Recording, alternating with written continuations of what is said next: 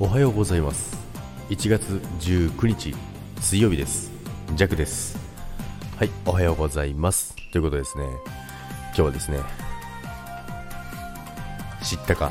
っていうことなんですけども、まあ、何を知ったかっていうのなんですけどもね、まあ、知ったかぶりの知ったかなんですけどもね。昨日ねあのジャックはやたら眠いなと思ってたんですけど、まあ、もちろんあの先週ぐらいからすっごい眠いなって思ってたんですよ。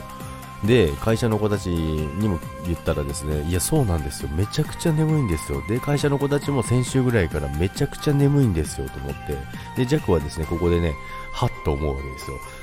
そうですあのスタイフでね皆さんがおっしゃってるね水星逆行っていうのね。あこれはあれだ。ということでねみんなに多分ねそれね水星逆行っていうのらしいよって。それがね影響してるらしいよ。みたいな感じでね言ったわけですよ。そしたらみんながですねえー、そうなんだ。そういうのあるんだね。って言ってね話してたんですけども。でみんながえジャックさんそれ水星逆行って何なんですか？って言われて。ってなるわけですよ。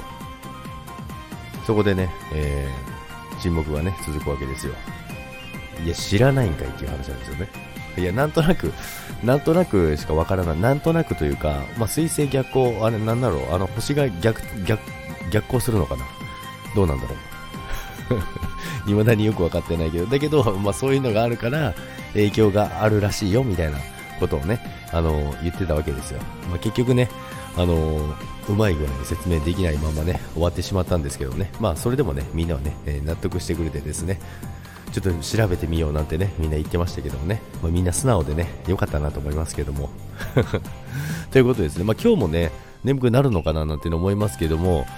まあでも昨日ね満月だったんですけど今日もね朝ねすっごい綺麗に月が見えてるんですよね。だから今日はねこの月をね見てからね、えー、会社にね向かおうかななんてね思っております。ということで皆さん今日も良い一日にしてください。それではいってらっしゃい。